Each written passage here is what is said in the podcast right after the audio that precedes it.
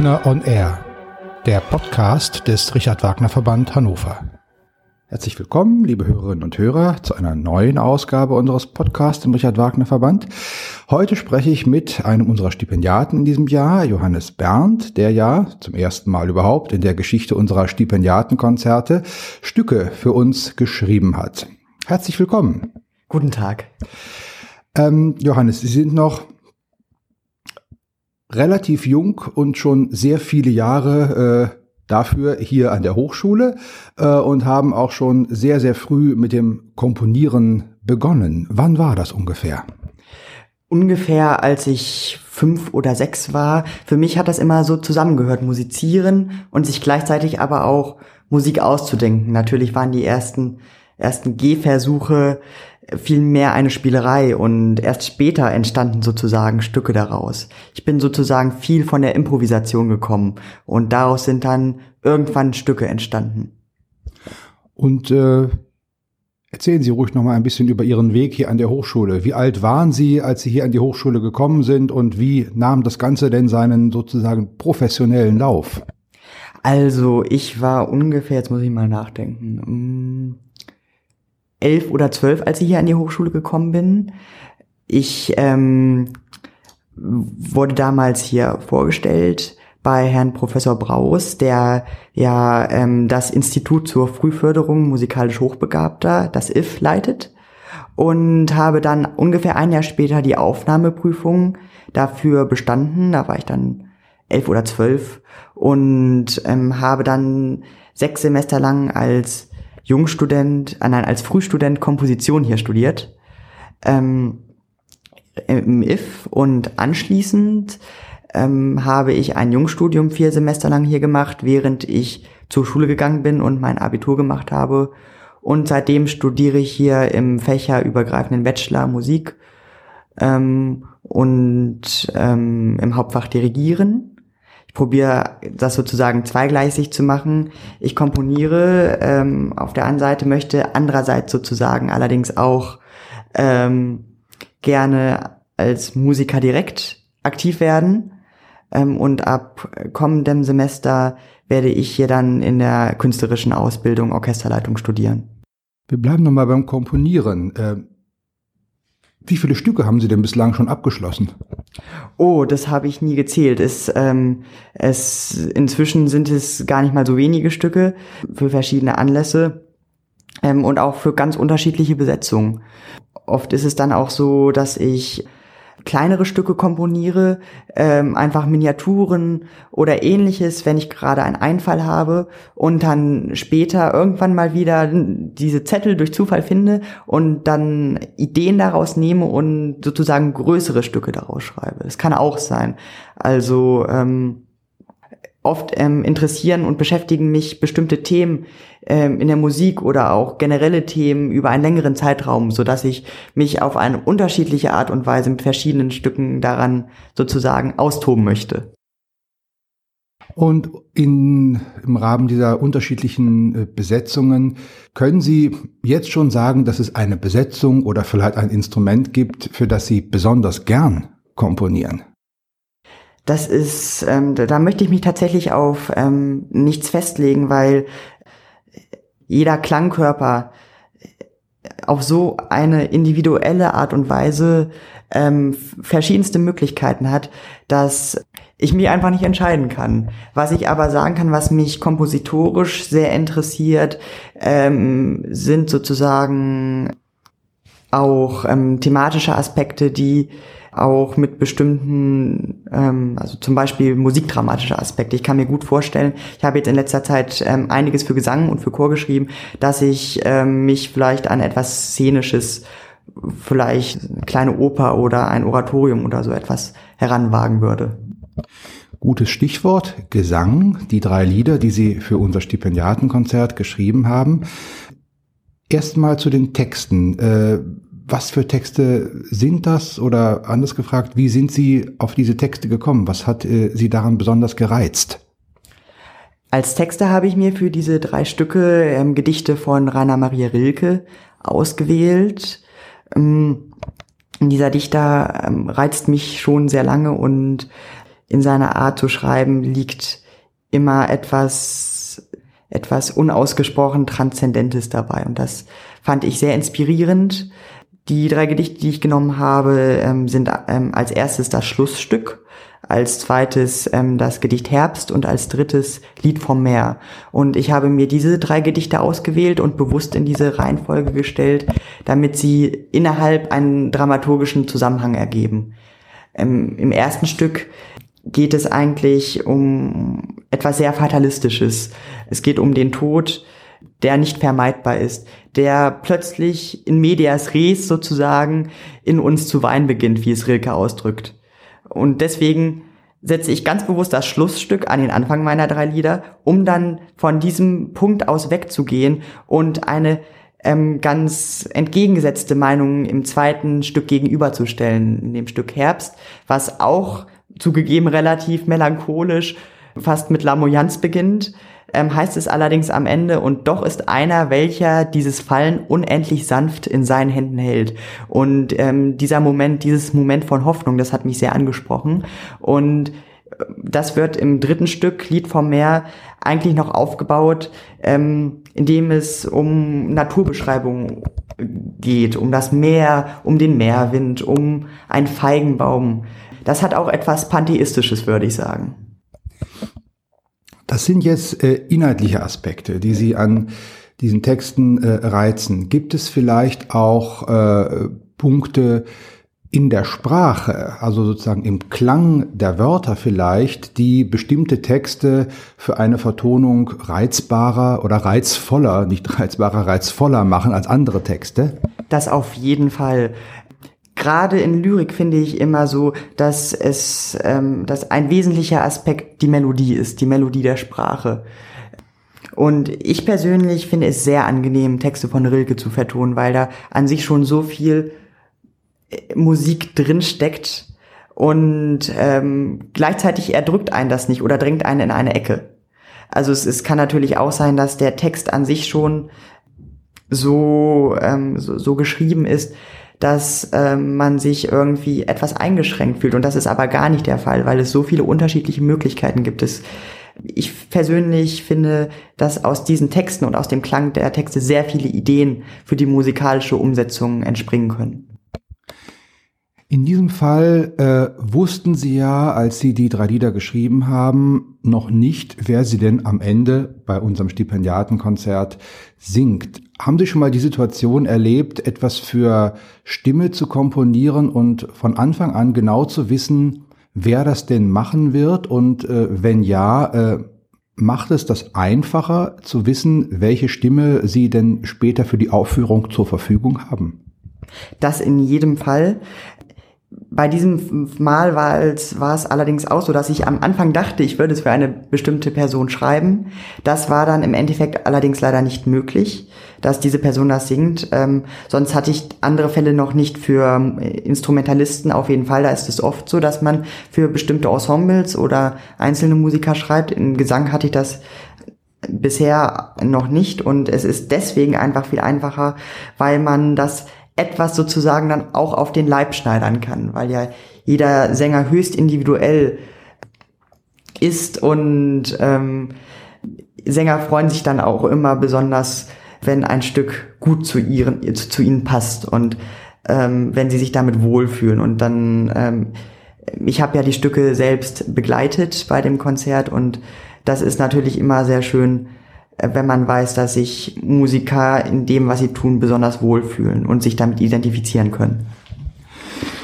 Das auf den Leib schneidern von Stücken, bleiben wir da noch mal einen Augenblick. Ähm, sie haben schon mehrmals Sachen im Auftrag für Ensembles komponiert. Ist es schon mal passiert, dass ein Stück fertig war und dann hat das Ensemble oder haben Teile des Ensembles gesagt, also insgesamt gefällt uns das ganz wunderbar, aber an der und an der und an der Stelle hm, Vielleicht können wir da noch so eine Kleinigkeit ändern oder etwas anders machen. Ist das schon mal vorgekommen? Und wenn ja, also wie flexibel äh, müssen Sie als, als Komponistin auch darauf reagieren? Also so etwas ist mir noch nicht vorgekommen. Es ist natürlich schon mal vorgekommen, dass eigentlich etwas geplant war und dann aus organisatorischen Gründen leider nicht umgesetzt werden konnte. Allerdings muss ich sagen, ähm, dass wenn ich ein, ein Auftragswerk abschließe, ähm, das ist dann für mich als Komposition natürlich, es ist natürlich nicht in Stein gemeißelt, aber ich meine schon, dass ich an der grundsätzlichen Idee und dem Konzept nichts mehr ändern möchte. Über Kleinigkeiten lässt sich natürlich immer reden und da bin ich auch spontan und offen und ähm, allerdings ist meine Musik auch nicht auf diese Art und Weise konzeptionell dass sie diese Offenheit besitzen möchte, etwas zu ändern ist. Gerade in zeitgenössischer Musik gibt es ja auch gerade offene Formen mit hohem Improvisationsanteil oder ähnlichem. Da ist es nochmal was anderes. Also wenn ich komponiere, steht eigentlich jeder Ton ich hoffe mal relativ logisch an seiner Stelle oder nicht vielleicht nicht logisch, das ist das falsche Wort. Ich hoffe natürlich an seiner Stelle können und möchten Sie ein bisschen über Ihre anstehenden kompositorischen Pläne erzählen. Was liegt auf Ihrem Kompositionsschreibtisch sozusagen? Also ähm, was ich jetzt kürzlich auf meinem Schreibtisch beendet habe, ist ein Chorstück, ähm, ein doppelchöriges Stück, ähm, was ich inhaltlich, das ist tatsächlich das erste Stück, was auch einen gewissen sakralen Anteil hat. Es geht ähm, also ich als Textgrundlage dient mir ein Ausschnitt aus dem Hohen Lied aus der Bibel und sie, der Winter ist vorüber und so weiter. Und ähm, das Gedicht Frühlingsglaube von Uland. Ähm, und es geht in dem Stück gewissermaßen, wenn auch unterschwellig, um eine gewisse Erlösungsthematik. Das hat mich gerade im Frühling sehr gereizt, weil es in dem Gedicht von Uland ja gerade auch um dieses Erwachen der Natur geht allerdings auch in einem ganz übertragenen Sinne. Sonst in der Zukunft, habe ich ja vorhin schon angedeutet, würde es mich mal interessieren, vielleicht etwas kleines Szenisches zu entwerfen. Ähm, eine bestimmte Handlung habe ich mir bisher aber noch nicht ausgesucht. An der Stelle taucht unweigerlich irgendwie immer die Frage nach Vorbildern auf. Wir müssen das jetzt gar nicht unnötig ausbreiten, darüber zu sprechen, aber ich stelle Ihnen die Frage trotzdem. Äh, gibt es einen Komponisten, vielleicht eine bestimmte Person oder eine bestimmte kompositorische Richtung aus der ja sehr reichhaltigen Geschichte, äh, die da hinter uns liegt, der Sie sich in besonderer Weise verbunden fühlen und wo Sie sagen, das ist so für mich eine gewisse Leitlinie oder könnte einfach ein, ja, als Vorbild dienen? Da kann ich mich gar nicht entscheiden.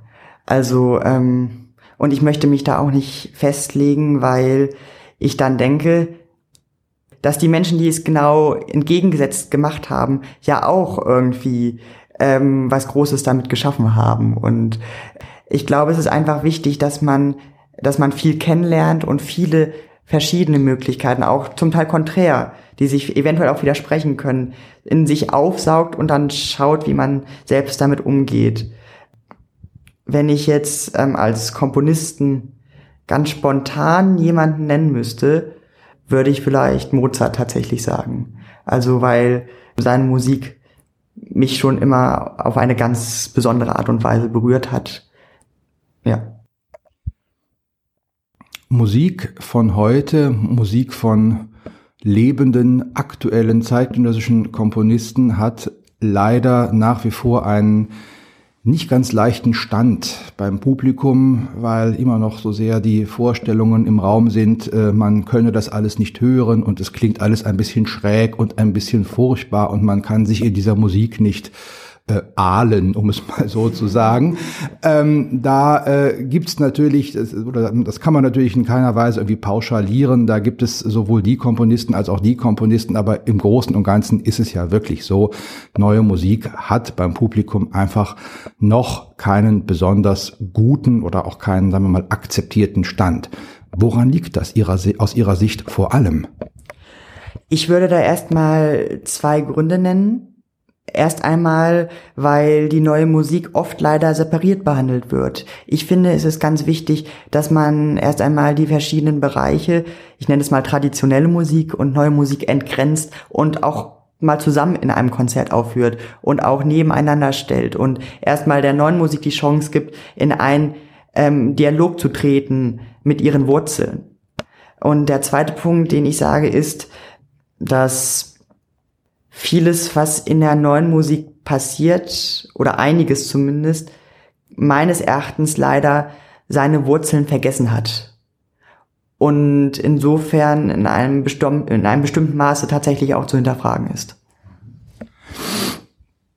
Also interessanter Gedanke. Ähm, Nochmal nachgefragt. Äh, mit den Wurzeln, die das, die die neue Musik manchmal vielleicht vergessen hat, ähm, können Sie das vielleicht an einem ganz kleinen Beispiel ein bisschen konkreter beschreiben, was Sie damit meinen? Ähm, damit meine ich vielleicht in bestimmter Hinsicht auch eine Art Traditionsbewusstsein. Traditionsbewusstsein heißt jetzt nicht, dass ich etwas mache, wie es Menschen vor mir gemacht haben, aber dass ich zumindest weiß, was Menschen vor mir gemacht haben und damit in eine bestimmte Beziehung trete. Ich kann es befürworten, ich kann es auch völlig ablehnen, aber ich kann mich in meiner Zeit als Musiker und als Komponierender nur begreifen, wenn ich weiß, in welchem Kontext ich etwas schreibe, was schon da gewesen ist. Ich kann mich nicht völlig losgelöst von etwas betrachten. Wir sind als Menschen ja nicht absolut, was das Gute eigentlich dabei ist. Wir sollten unser Gespräch nicht beenden, ohne nun doch noch einmal auf äh, den Komponisten zu kommen, in dessen Namen wir uns hier überhaupt treffen, Richard Wagner. Wann war Ihre erste Begegnung mit Richard Wagner? Meine erste Begegnung mit Wagner. Hm. Ich glaube, die erste Oper, die ich von Wagner kennengelernt habe, war Der fliegende Holländer. Das war relativ früh irgendwie, da war ich irgendwie sieben oder acht. Und das hat mich gleich in der Intensität in, in, in den Bann, gezogen. Und nach und nach habe ich mir dann sämtliche Wagner-Opern angehört und äh, Klavierauszüge und Partituren eingehend ähm, ähm, probieren zu, äh, probiert zu erfassen. Und ähm, das hat mich, glaube ich, auch wirklich kompositorisch vielleicht auch etwas mitgeprägt, diese Auseinandersetzung. Ich glaube, Wagner hat in seiner Zeit in vieler Hinsicht ähm, so viele Neuerungen gebracht. Sei es nun ähm, jetzt einmal ganz sachlich betrachtet im, im Sinne der Harmonik, aber auch in der Konzeption der Kunst generell. Ähm, eigentlich war Wagner da ja ein großer Entgrenzer, der ähm, probiert hat, im Konzept des Gesamtkunstwerks die vielen Facetten, die verschiedene Art der Kunst haben kann, zusammenzubringen.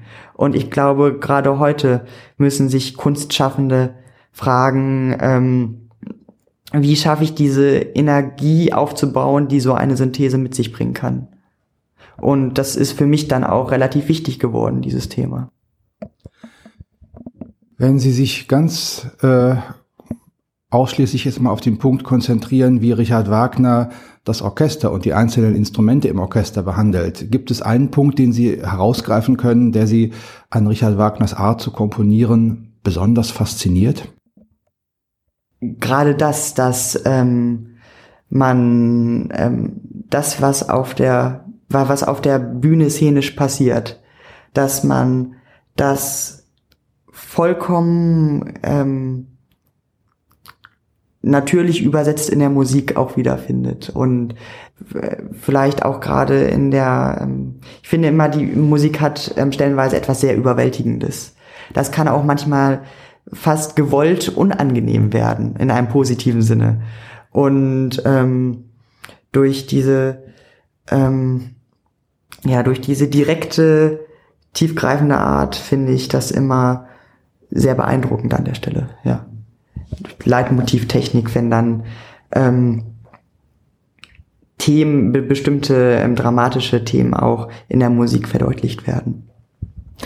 Dann ja, hoffen wir natürlich, dass der Besuch in Bayreuth, der noch ansteht, Ihnen noch einmal mehr hilft, äh, sich mit diesen Werken zu beschäftigen und ja, Ihren Blick auf das, was Richard Wagner getan hat, vielleicht noch einmal intensiviert und verändert. Und wir freuen uns natürlich darauf, noch ganz viele äh, unterschiedliche Werke von Ihnen zu hören. An der Stelle noch einmal herzlichen Dank, dass Sie sich heute die Zeit für dieses Gespräch genommen haben. Vielen Dank. Gerne, es war mir eine Freude.